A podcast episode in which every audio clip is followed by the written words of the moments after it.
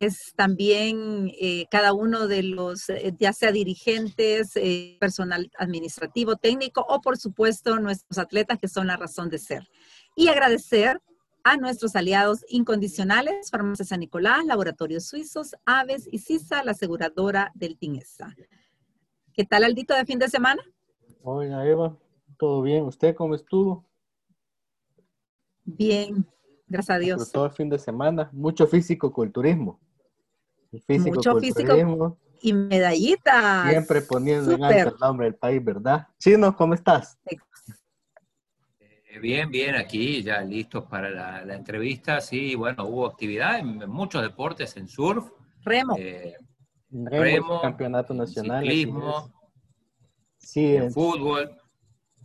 Pero bueno, este, Voy a decir si quieren los medallistas de oro, los que ganaron medallas de oro en el Centroamericano y del Caribe de Fisicoculturismo en Santo Domingo, República Dominicana. Paulina Zamora ganó medalla de oro en fitness coreográfico. Carolina Constanza, oro en Master Body Fitness y también ganó medalla de plata en el Body Fitness. Saúl Artía ganó medalla de oro en el Physique Juvenil. Janet López ganó plata en Bikini Master. Yuri Rodríguez ganó medalla de bronce en el Classic Physique hasta 175 centímetros y también fue quinto lugar en la categoría físico-culturismo. Y Gabriela Marín ganó bronce en bikini 160 centímetros. Eso fue el físico-culturismo en el campeonato internacional en el que estuvieron. Y también hubo tercera fecha en el circuito nacional de surf, en el que Open masculino lo ganó Brian Pérez y el femenino lo ganó Evelyn Centeno. Excelente por, por ellos, ¿verdad?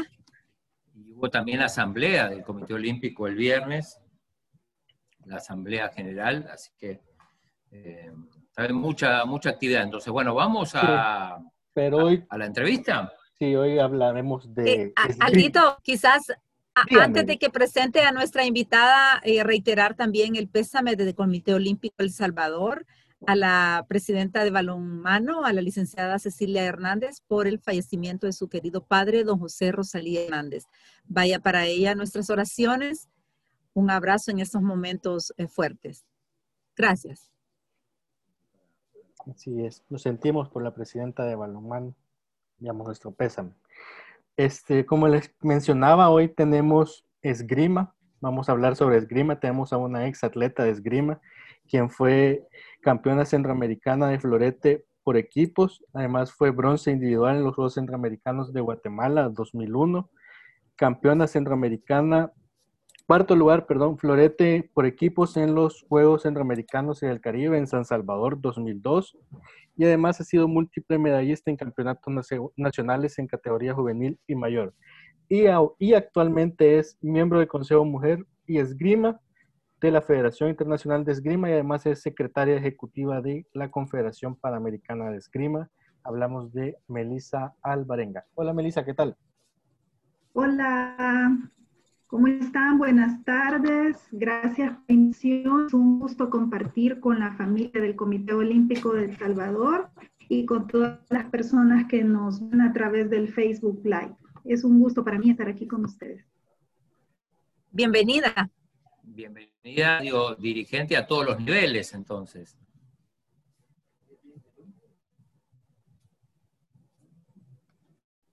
Exacto, a nivel centroamericano, a nivel panamericano.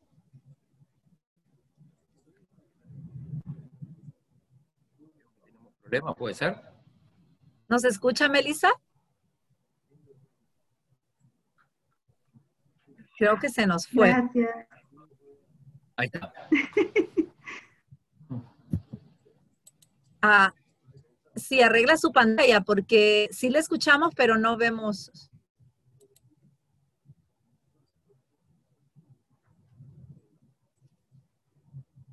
Ahí sí la perdimos, definitivamente.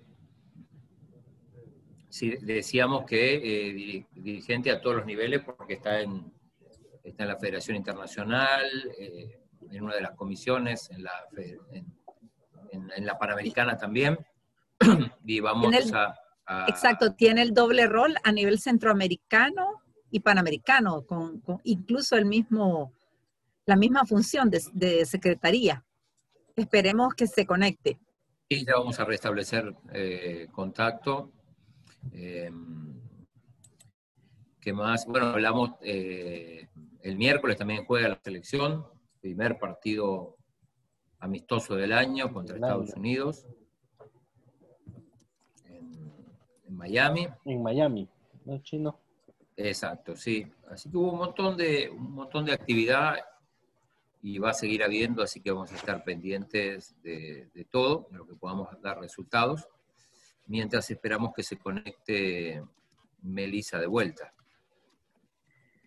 Ah, mientras se conecte Melissa, quizás podemos mencionar que hoy hubo, este, se aceptó el programa de deportes de los Juegos Olímpicos de París 2024, en el que ¿Van a reducir deportes, puede ser, o, competiciones por lo menos? Este, va a haber reducción de atletas y de eventos. De atletas. Sí, este, atletas serán 10.500 atletas. Este, en Tokio se supone que tienen que haber 11.092 y de eventos en Tokio serán 339 y para París serán 329 eventos. Y habrán cuatro deportes adicionales que son skateboarding, montañismo, surf y Breaking Dance. Bueno, pero surf ya va a estar en, en, en, eh, Tokio. En Tokio, ¿no? Sí. Tenemos a Melissa. ya vine. Ahí reconectamos conectamos con, con Melissa, que, que, decíamos que eras una, una, dirigente a todos los niveles. Eh, pues algo así. Sí, Actualmente, pues, estoy en la creación Panamericana, y la secretaria ejecutiva. También me encargo de la federación, cargo. Y pues desde el año 2016 es Consejo Mujer y Esgrima de la Federación Internacional. Hablamos de esos, de esos cargos si nos cuenta, porque tiene la misma función de secretaría a nivel centroamericano y a nivel panamericano. Entonces, si nos cuenta cuál fue primero y cuáles han sido esas experiencias. Se inicio en la Confederación Panamericana de Esgrima en el 2013. En esa, en esa misma época, pues yo estaba en la Federación Salvadoreña y pues me encargo de, toda la agenda del presidente de la Confederación Panamericana. Tengo que asistir a los diversos eventos también en todas las categorías, inclusive a competencias ya de la clasificación internacional. Eh, me encargo también de la organización de los congresos, cursos para entrenadores, seminarios para árbitros, lo cual hasta la fecha lo, lo estamos realizando. Posteriormente, en el 2014, también eh, me hago cargo de, del cargo de secretaria ejecutiva de la Confederación Centroamericana y del Caribe, porque el presidente de la Federación Salvadoreña asume la posición, la presidencia, y pues automáticamente pues me hago cargo yo también de, la, de toda la comunicación con las federaciones afiliadas y hasta la fecha pues estamos ahí siempre. Eh, Melissa, contabas antes de empezar el programa que venís de Cali, donde van a ser los, los, primeros Juegos Panamericanos Junior. Contanos, bueno, qué fuiste a hacer y, cómo está el panorama ahí. Sí, em, ya a partir del mes de noviembre se empezaron a realizar las visitas técnicas de los diversos deportes que van a, a formar parte del programa de los, primeros Juegos Panamericanos Junior. En este caso, el delegado técnico de esgrima, por encontrarse fuera de la región, pues se le imposibilitó viajar a Colombia y me designaron a mí para poder realizar esa visita técnica. Fuimos a ver pues la instalación donde va a ser la competencia.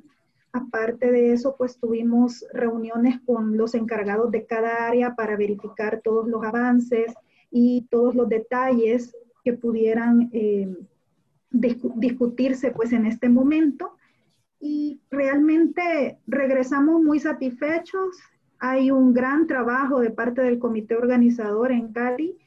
Todo va sumamente bien. Yo le comentaba al, al director deportivo de la organización, le decía yo que solamente le falta ya montar el evento, o sea, todo, todo está caminando sumamente bien y pues el escenario que le va a tocar esgrima es un escenario de lujo, está muy lindo todo.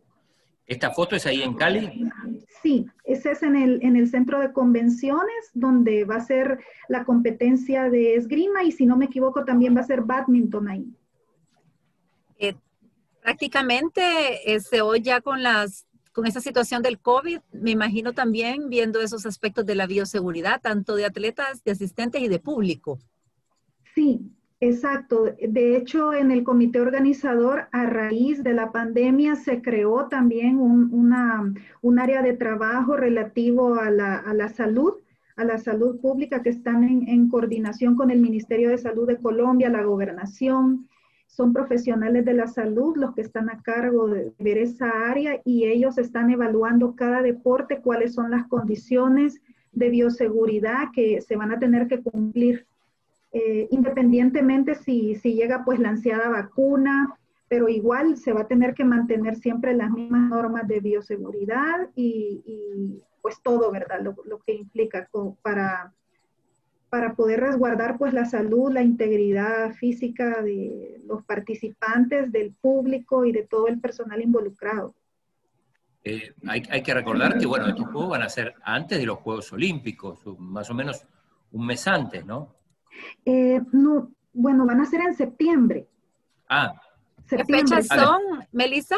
Ah, después entonces. Sí, empiezan el 10 de septiembre. El 10 de septiembre, si no me equivoco, es la, la ceremonia de inauguración. Ah, yo lo tenía en junio, pero puede que hayan cambiado de fecha entonces. Sí, sí, es ya septiembre, lo pasaron en septiembre. O sea que sí va a ser después de los Juegos Olímpicos. Sí, va a ser después. Sí. Melissa, con esto de los eh, Panamericanos Junior, ¿cómo ve esas perspectivas en cuanto a, señoritas y, y jóvenes digamos, nuevos talentos a nivel de la región. ¿Qué puede comentar acerca de ello? Pues realmente eh, lo que respecta al esgrima, la mayoría de atletas en las categorías juveniles ya están eh, posicionados en los equipos nacionales mayores. De hecho, hay una serie de Copas del Mundo Junior que se realizan en la zona centroamericana, donde han habido muchos talentos eh, en los últimos cuatro o cinco años. Eh, de hecho, aquí en El Salvador se, organiza la Copa del Mundo de Espada Juvenil desde el año 2012. En primera instancia se organizó eh, espada masculina individual, pero a partir del año 2015 o 2016 por ahí ya se hizo pues femenino masculino y ya, ya se empieza a notar el, el, nivel de los jóvenes competidores. Hay algunos que han venido eh, constantemente a, a, esta competencia y ya se posicionan dentro de los primeros lugares del ranking mundial. De nuestra zona han destacado en Copa del Mundo, pues, Edenilson Mejía del Salvador, Saúl Villacorta del Salvador, también Karina Diner de Costa Rica, que actualmente también es medallista panamericana en categoría juvenil. Son de los más destacados atletas que, que han participado en estas competencias junior que tienen por objetivo precisamente ese, eh, descubrir los nuevos talentos y darles ese empuje hacia las categorías mayores. Hay, hay algunos saludos ya aquí. Estoy viendo ah. a, a Irene Delgado, Ah, Nayeli. Saludos, querida Meli, desde Panamá. También Marcos Peñaranda. Ay, qué lindo. Saludos, sí. Melissa, desde Bolivia. Así Ay, gracias. Estos son integrantes de, también de la comisión. Sí, Ana Irene Delgado, ella es miembro del Comité Ejecutivo de la Federación Internacional de Esgrima y Marcos Peñaranda es un entrenador de, de espada, sí, de, de la eh, Federación de Bolivia, un buen amigo. Saludos allá a todos los esgrimistas bolivianos aprovechando. Y en, cuan, y en cuanto a niñas, solo nos mencionaba, digamos, del Salvador, eh, dos, pero no sé si también ha, hay algunas niñas que están despuntando, Melissa, que tenga conocimiento. Sí, en, en, en El Salvador hay, hay, una buena cantera de, de, de niñas, ¿verdad? Del género femenino, que están en este momento en proceso de preparación. En el caso, pues, del florete femenino tenemos a Ariana Fuentes, eh, Irene, Irene, ay, Irene Ortiz, Irene Ortiz, son dos chicas de, florete. También está Odalis Maldonado de sable. Y en espada tenemos a Dayana, Dayana Ramírez también, eh, atleta también de la categoría juvenil. Todas ellas pues tienen muy altas perspectivas de poder conformar los equipos para los Juegos del 2021 y los Juegos del 2022 también. Eh, a, contar un poco, bueno, contanos cómo, cómo arranca esto, eh, tu, tu, conexión con, con, la esgrima, ¿no? Eh, primero como deportista, porque por lo que leía arrancaste con el baloncesto, ¿no? Sí, sí, este, siempre me ha gustado hacer deporte. Nunca me dediqué específicamente a algo así tan, de manera, por decirlo así, tan profesional. Yo en, primaria, en la escuela, practiqué eh, no, baloncesto, eh, softball y solamente eso. Pero fue cuando llegué al bachillerato en el Instituto General Francisco Morazán, el Central de Señoritas, que es donde se nos mostró una diversidad de deportes que no eran tradicionales. Y ahí es donde a mí me llama la atención la esgrima porque yo lo había visto en películas y me recuerdo que había visto en la publicidad para los Juegos Centroamericanos del 94, que fueron aquí en El Salvador. Yo estaba muy pequeña, ¿verdad? No pude ir a ver las competencias, pero yo me recuerdo de la publicidad. Y me recuerdo que, empezamos a entrenar en el instituto, más que todo por, por pasatiempo, ¿verdad? Por hobby. Pero luego me fue gustando más, le fui dedicando un poco más de seriedad. Eh, pasados unos meses, eh, me llaman de la federación para que pudiera ir a entrenar eh, días adicionales con los demás jóvenes que estaban en el programa de, de, captación, ¿verdad? De, jóvenes y talentos.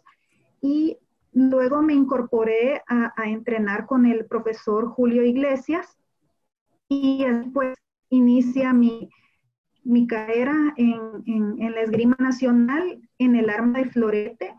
Luego paso a entrenar con Tulio Díaz, posteriormente con Carlos Almedón. Y para los Juegos de 2001 y 2002, pues ya era mi entrenador el, el profesor Heriberto González. Y, fue así, yo salí del instituto, llegué con los juegos estudiantiles, me gustó tanto que, me fui quedando. Eh, tenía compañeras pues que hicieron un año y luego se retiraron o se pasaron a otro deporte, sin embargo yo me quedé. Y pues desde ahí hasta entonces. ¿Y cómo fue esa decisión? ¿O, o el maestro le dijo, usted tiene para florete? ¿O, fue algo, una decisión espontánea, una decisión técnica? Eh, fíjese que en, ese entonces, en esos tiempos, eh, no hace mucho tiempo, ¿verdad? en, ese entonces, eh, la primera arma que se enseñaba era florete, porque era como el arma básica y de ahí partían las otras dos armas o ahí identificaba el entrenador ciertas condiciones para poder definir finalmente si se quedaba en florete o, pasaba otra de las armas. Eh, en mi caso, los profesores vieron que habían muchas eh, condiciones físicas y, otro tipo de, de, de, ¿cómo se puede decir? de de elementos, ¿verdad? Que, que actitudes, sí. sí, que, que, ellos verificaron que, que mi arma era florete. Y pasó algo muy curioso porque yo siendo retista, yo veía a mis compañeras entrenar espada y yo quería ser espadista. Yo, yo me frustraba, yo decía, yo quiero ser espadista, quiero ser espadista. Y el profesor me decía, pero si tú tienes todo para ser floretista. Y yo que estaba necia, bueno, al final logré que me dieran permiso de competir a espada, pero solamente la competencia, ¿verdad? Sin presiones ni nada, porque no era mi arma. Pero las cosas más o menos me salían y yo disfrutaba hacer espada. Tanto así que, que un tiempo más adelante ya yo tomaba la decisión, ¿verdad? Yo competía siempre florete, fue mi arma principal. Y luego sí, yo hacía espada, y tuve resultados en espada también y también en florete, pero siempre la prioridad siempre fue florete. Y eh, Melissa, para nosotros que no somos especialistas en esgrima, contanos cuál es la, la diferencia entre, entre florete, espada, sable, eh, qué condiciones se requieren para una que quizás no sean tan necesarias en otra, o, eh, cómo uno se decanta por uno por otro, ¿no? Ok, sí. El florete, prácticamente que la diferencia es la zona válida y algunas características del arma. El florete es un arma de punta y la zona válida es únicamente el torso, sin cubrir eh, los brazos, es únicamente el torso. Em, es un arma sumamente rápida, ahora es un poco más táctica. La espada, la zona válida es absolutamente todo el cuerpo, desde la punta de la cabeza hasta la punta del pie, se vale eh, pues todo el cuerpo. No es un arma convencional como el florete y el sable. En, el caso de la espada es simplemente se toca y, se, da, se concede el punto. En el caso del florete y el sable, es un juez el que determina cuál ha sido la acción y que decide pues a qué competidor corresponde el toque según la acción de defensa o, ofensiva que se ha realizado. Y en el caso del sable, pues la zona válida es la cabeza, los brazos hasta la cintura y el arma es un poco diferente en el sable pues se puede tocar ya sea de punta, de filo o de contrafilo. En cambio en florete pues solamente puede ser tocado con la punta al igual que la espada. Y de esos seis años que usted estuvo de atleta activa, juvenil y mayor, ¿alguna vivencia en especial y, algo que, que usted tesora en su corazón e incluso que sea un, un ejemplo de, situación para los jóvenes actuales que están practicando esgrima? Hay muchas, hay muchas anécdotas, pero sí hay, hay unas que yo creo que todos los que hemos sido deportistas atesoramos en nuestra mente y en nuestro corazón situaciones de verdad que nos, que nos marcaron. Yo en este momento recuerdo que en el 2001 previo a la preparación de los Juegos Centroamericanos en Guatemala, nos llevaron a una Copa del Mundo en La Habana. Era mi primera Copa del Mundo, categoría mayor. Yo estaba sumamente nerviosa, asustada. Jamás había estado yo en una competencia tan grande. Eh, fue en un centro de convenciones de La Habana, el famoso Pavexpo. Eran no sé cuántas pistas, eran demasiadas y quizás eran como 30, 40 pistas lograr escuchar mi nombre cuando me llamaban a, una de esas pistas, de verdad que, era una verdadera hazaña.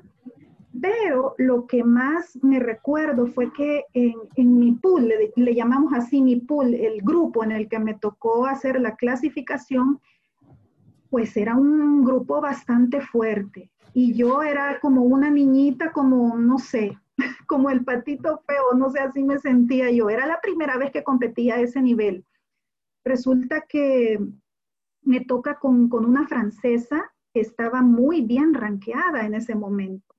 Yo me subo a la pista y yo digo, bueno, yo voy a hacer mi grima. No, ¿qué, ¿qué, más puedo hacer? Voy a hacer mi grima. Resulta que le gané a la francesa. Le gané en ese combate, en esa Copa del Mundo, que ni yo me lo podía creer realmente. Y yo me recuerdo que hice una esgrima básica, una esgrima sumamente sencilla y me, sirvió mucho para tener mucha más confianza en mí misma. Eso me ayudó mucho también para lo que se vino después, que fue eh, los Juegos Centroamericanos en Guatemala. Esa entre tantas anécdotas también.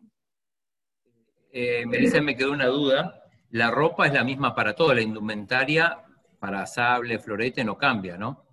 El traje, el traje, blanco, el traje blanco es el mismo. Lo único que cambia es eh, la indumentaria eléctrica, digamos los chaquetines, la careta de sable que ya es toda metalizada y el, guante que también en sable es diferente al que utilizamos en florete y, en espada. Y la otra, otra cosa, bueno, eh, comentabas que participaste de los de la delegación salvadoreña en los Juegos Centroamericanos del Caribe, aquí en el, 2002. ¿Qué, recuerdo te dejó digo, el país como anfitrión de una competencia tan importante. Wow, eso fue lo máximo. Yo jamás me había imaginado que yo iba a desfilar en el estadio con el uniforme y que iba a ser anfitriona. O sea, yo jamás me lo imaginé. O sea, para mí fue una, una emoción. Yo creo que ni dormí la noche anterior de la emoción que yo me iba a poner mi uniforme, que iba a desfilar, que la gente me iba a ver en la televisión, que entre tantos millones de salvadoreños yo tenía el privilegio de desfilar en ese estadio. O sea, fue una emoción demasiado grande.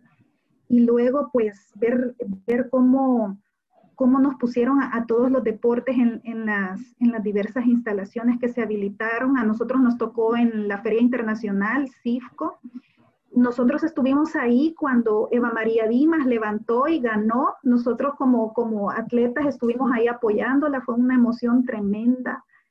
Fue muy bonito. Y luego, pues, estar yo en competencia y ver mi gente en las gradas en un deporte que generalmente permanece vacío. Y, vimos que estaba lleno, estaban nuestras familias, estaban nuestros amigos, inclusive público que tenía la curiosidad de saber qué era esgrima. Estaban ahí. Y lo que me gustó de esa competencia fue que había muchos atletas eh, de, otros países que en ese momento estaban en, su fase también como de despegue. Por ejemplo, a esa competencia vino Rubén Limardo, campeón olímpico de Londres 2012. Él estuvo aquí. Venezolano, ¿no? Sí, sí, él estuvo aquí como parte del equipo de Venezuela. También igualmente de Venezuela estuvo aquí Mariana González de Mi Arma, Florete, que ella fue campeona panamericana, si no me equivoco, de tres ediciones seguidas. Eh, y así muchas personalidades también que, estuvieron presentes. Eh, algunos también ya a esos juegos fueron sus juegos de retiro. No me recuerdo muy bien los nombres, pero sí me recuerdo de, haber compartido con ellos y fue una experiencia sumamente bonita. Eh, yo me recuerdo que en, esos juegos yo tenía una lesión bien seria en la espalda, pero no me importó. Yo iba a mi fisioterapia, yo hacía lo que tenía que hacer, pero, pero sí me recuerdo de la lesión que, que sí fue muy dolorosa, pero igual eh, para mí no me importaba. A mí no me importaba. A mí lo que me importaba era ponerme mi uniforme, ponerme mi careta y defender mi país en la pista. Y, y Melissa, eh, ahí se quedaron en, ¿ustedes dormían en, la villa, en, la Universidad de El Salvador? Sí, sí. De hecho, a nosotros nos tocó, si no me equivoco, el edificio de periodismo. Nos quedamos ahí en el edificio de periodismo y como esgrima junto con otros deportes, creo que estuvimos en el cierre de los juegos. O sea, nosotros fuimos la segunda tanda que, que entró a la villa y hay una anécdota que me recuerdo que una noche hubo un temblor muy fuerte y salimos todos con las sábanas y ni queríamos volver a entrar a los edificios. Y me recuerdo que cuando llegamos a, la competencia al día siguiente, eh, los, los, atletas de Puerto Rico nos habían dicho que ellos se habían quedado afuera, que no pudieron volver a entrar. Estaban tan acostumbrados quizá a, los temblores, ¿no? Sí, sí, sí. Y de y a nivel eh, de la Confederación, tanto centroamericana como la panamericana, ¿qué se está haciendo para, digamos, impulsar más en la región la esgrima desde las bases? Ok.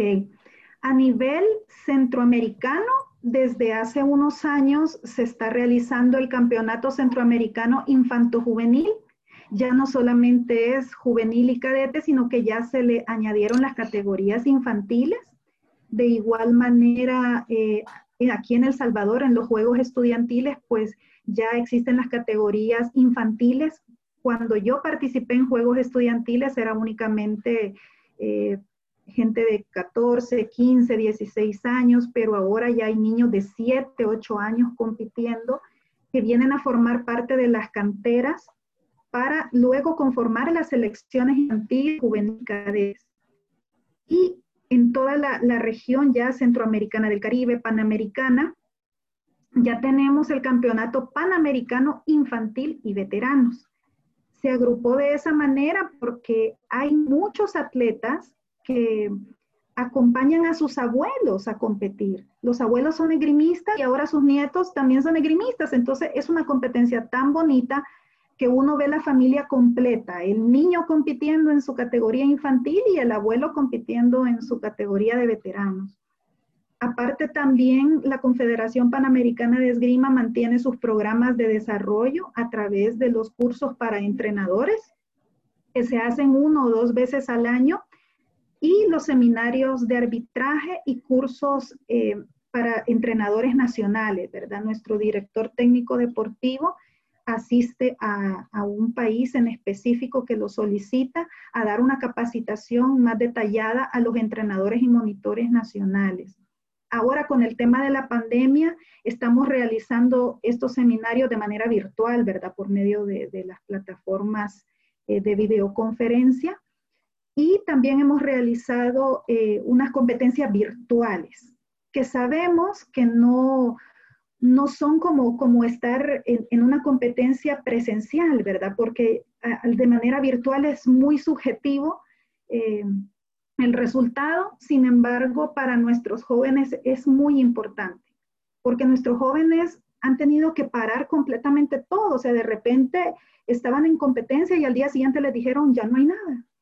Entonces, em, la, emoción, la psicología de los jóvenes está muy afectada por el stop que se le puso a todo.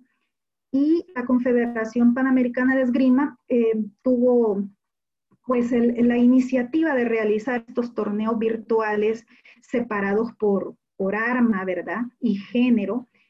Pero no solamente lo hicimos a nivel panamericano, sino que dimos la apertura de que los jóvenes de los demás continentes participaran y ha sido tremendo éxito. O sea, hemos tenido gente participando de Arabia Saudita, de Nepal, de Tailandia, de Rusia, de Bielorrusia, de Croacia, de España, de todo el continente. Eh, también pues eh, unas personas pues nos, nos facilitaron los premios para los primeros ganadores los chicos tuvieron una distracción, ¿verdad? Pudieron interactuar con sus amigos, sus familias por medio del Instagram, eh, pedían los votos, eh, sus perfiles de Instagram tuvieron mucha más eh, participación, mucha más dinamismo y logramos pues que, que si bien es cierto no podemos hacer esgrima en una competencia como tal, pues muchos jóvenes tuvieron la oportunidad de representar a países de esa manera. Y finalizamos las, las copas virtuales juveniles y en este momento nos encontramos realizando los seminarios especializados de arbitraje. Ya entre hoy y mañana cubrimos ya nueve federaciones del continente y así nos vamos a mantener en lo que resta del mes también. Vamos a un bloque. Saludos. Sí, sí, sí, Claudio. Claro que sí. Agradecemos la fiel sintonía a los amigos de la Federación Salvadoreña de Esgrima que nos ven o nos escuchan. Un, un saludo también especial a Eva García, que es una del compañera de Melissa en algún momento, ¿verdad? Sí, sí, sí. Eh, y también tenemos al profesor Irving Noches hasta Estados Unidos que nos ve. María Ever dice, saludos Melissa desde Chile y del Club de Esgrima de la ah. Universidad de Chile. Excelente. Ay, hola, saludos a todos los amigos chilenos. Un abrazo fuerte a todos. Y, al final dice, excelente gestión la que realizas. Gracias, gracias para servirles. Mm, bueno, sigamos con las preguntas. Eh, Melissa, ¿cómo, ¿cómo se capta gente joven para esgrima? Digo, yo entiendo que es un eh, a ver, no es el deporte más popular del mundo, como sí lo puede ser el, fútbol, que, a veces no necesita ni siquiera hacer nada, porque la gente llega, pero en eso de la esgrima, ¿cómo, cómo se consigue captar más allá de, la gente que, como vos decías, que tiene algún familiar que ya lo practica y todo eso, que en ese caso es más sencillo? Sí. Dentro del programa de desarrollo de la Confederación Panamericana de Esgrima, tenemos el programa From School to Olympic Games. Este programa lo que impulsa es una serie de exhibiciones en centros educativos, escuelas, colegios, por medio de, un equipamiento diseñado especialmente para niños. este equipamiento es con luces, es de plástico, o sea, no hay ningún riesgo de, golpes o algo así, sino que está orientado al juego para ser un poco más atractivo para un niño el, deporte, porque sabemos que en sí la esgrima es como el ajedrez en movimiento, es, es, una, es un deporte de estrategia, de técnica, muchas veces ya a nivel muy avanzado es muy complejo y los tecnicismos que se ocupan al momento del entrenamiento o de una competencia son difíciles de comprender para alguien que es la primera vez que tiene contacto con el deporte. En cambio, con, este programa de, exhibiciones y de enseñanza por medio de, este tipo de equipamiento de, luces y todo, ya los niños lo asocian con Star Wars y los sables de láser, etcétera, ya se hace un poco más atractivo y hay, una particularidad muy interesante en, este tema. Cuando tú empiezas a dar la exhibición y le dices al niño, mira, te vas a poner esto y le vas a tocar el pecho a él y va a encender la luz, el niño se emociona y de repente niños que jamás habían escuchado hablar de esgrima, tú les pones el traje y los ves parados en guardia y los ves extendiendo el brazo sin que le hayas enseñado y lo ves haciendo el grima, es impresionante. Aquí en El Salvador hemos hecho muchas de esas eh, exhibiciones, las hemos hecho también a lo largo de Latinoamérica y últimamente eh, se hizo también un convenio con la Confederación Asiática de Esgrima y el año pasado se realizaron muchas de estas actividades también en, los países del Asia Central.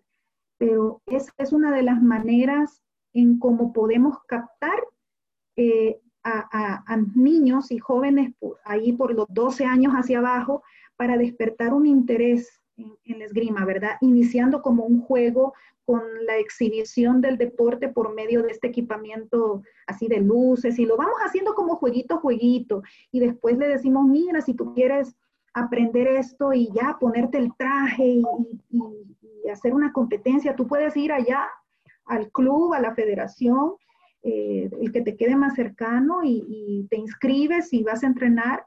Luego estos niños los vemos al poco tiempo ya participan, ya, ya se han dado casos así y también con el apoyo de, los medios, ¿verdad? Porque eso sí también es muy importante.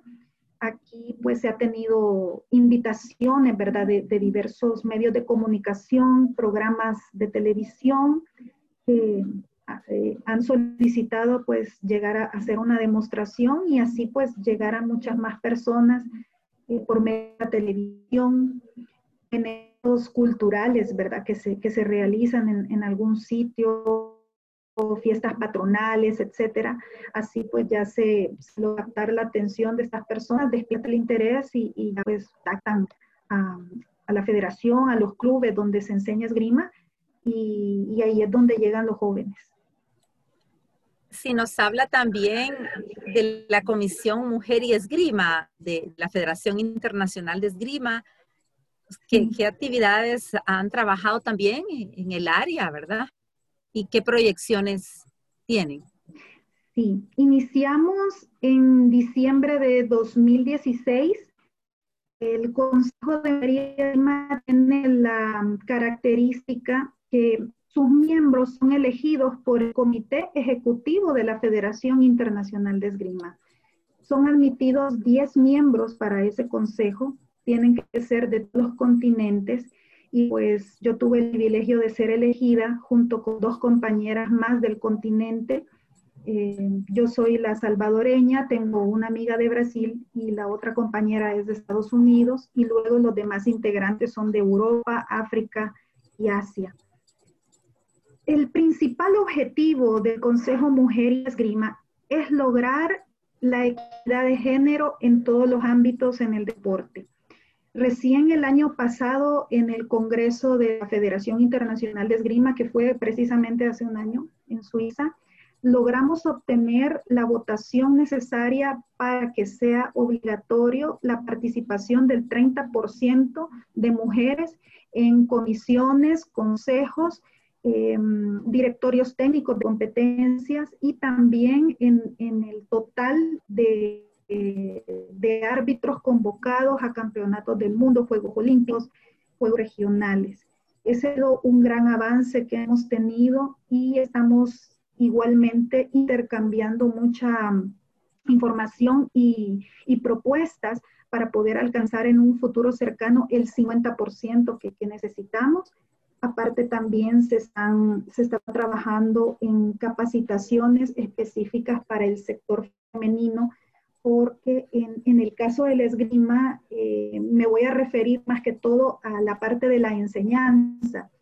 Eh, estamos acostumbrados a ver entrenadores, maestros de armas, pero mm, son muy pocas las mujeres que, que sí tienen eh, la experiencia y la formación para poder ser entrenadoras, maestras de arma.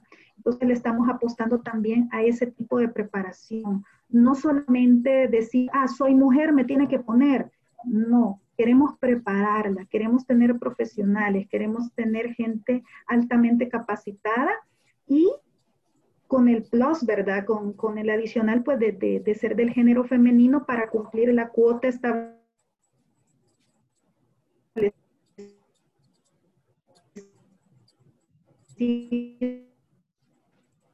que logramos el año pasado en el de árbitros, dirigencia, eh, es muy particular. Por ejemplo, en América, si no me equivoco, quiero ver, déjenme ver, tenemos tres mujeres presidentes en esgrima, tres mujeres presidentas de federaciones y somos 33 federaciones. Y tenemos hasta el momento tres mujeres siendo presidentas de federaciones. Antigua y Barbuda. Poco porcentaje. sí, es un poco porcentaje. Entonces, estamos eh, incentivando, motivando a todas aquellas mujeres interesadas en la dirigencia o que ya tienen un vínculo a que demos el paso, ¿verdad? Y también motivando a las federaciones a que den las oportunidades para que estas mujeres, estas mujeres puedan optar ya a ese tipo de cargos dirigenciales. Eh, Melissa, contanos cómo fue la decisión de tu retiro, ¿no? Supongo que será un momento difícil tomar esa decisión para, para un atleta, eh, aún si después decide seguir ligada al deporte, supongo que, eh, que se piensa y se repiensa eso. ¿Cómo fue en tu caso? Sí, yo quiero ver, mm, yo tenía ciertas dificultades económicas en ese momento y también tenía el compromiso de la universidad. Entonces yo decido retirarme, no totalmente, sino que por ahí a medio, ¿verdad? Eso fue después de los Juegos Centroamericanos y del Caribe del 2002, pero yo siempre seguía llegando a la federación. Eh, luego nuevamente el profesor Julio Iglesias me llama, me dice que, que regrese a entrenar, que había un grupo de, jóvenes que, necesitaban pues un poco de, la experiencia que yo tenía. Entonces decido regresar y coincide que había una competencia en Guatemala, Centroamericana y del Caribe. Entonces eh, era mm, una oportunidad para poder asistir con todos nuestros equipos completos porque estaba cerca en Guatemala.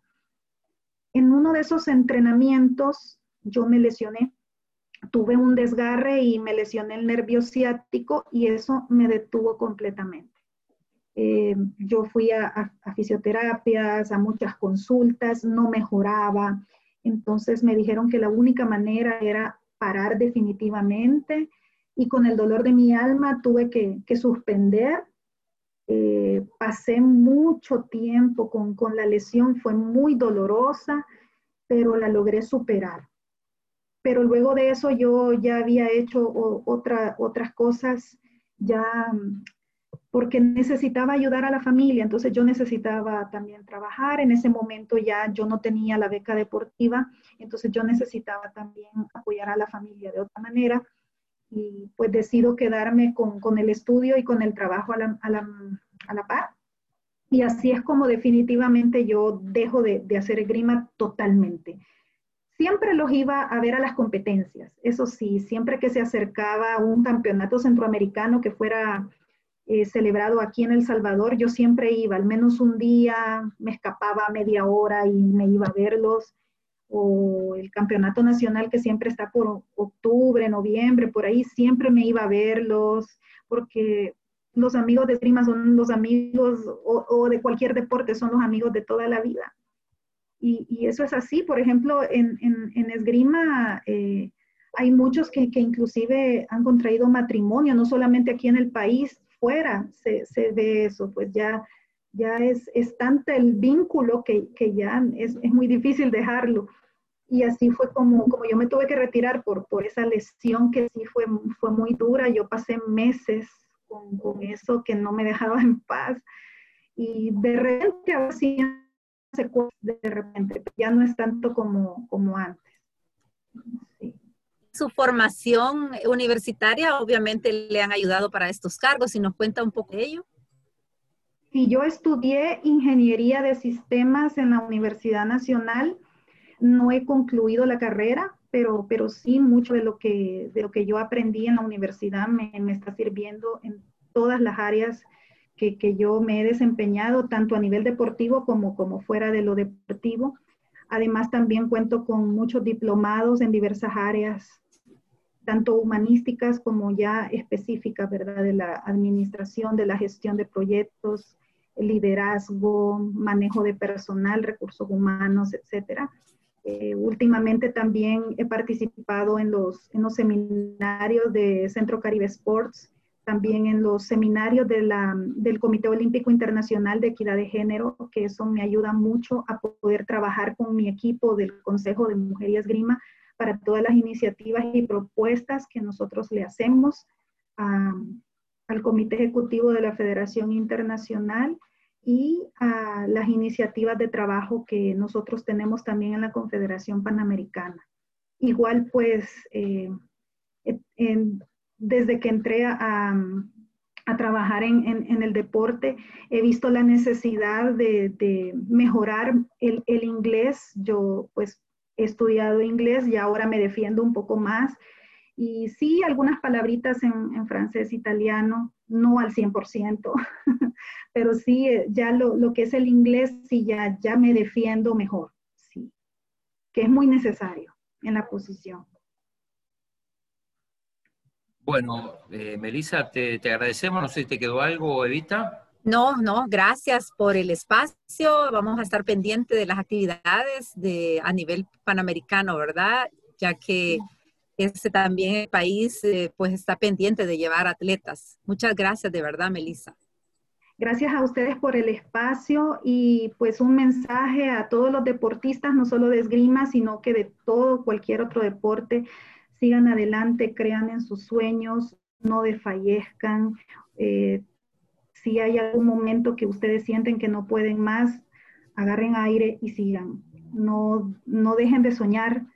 Eh, más adelante ustedes van a ser inspiración para otras personas y créanse, créanse que lo pueden hacer. Y nada más eso y un saludo muy grande a todos los amigos de la esgrima panamericana y mundial que, se han conectado este día. Eh, los extraño, espero verlos pronto y gracias Olímpico por el espacio, la oportunidad. Y estamos aquí para servirles. Y nosotros desde el Comité Olímpico también agradecemos a nuestros aliados incondicionales, Farmacia San Nicolás, Laboratorios Suizos, Aves y CISA, la aseguradora del TINESA. Muchas gracias. Buenas tardes. Buenas tardes a todos. Adiós. Chao.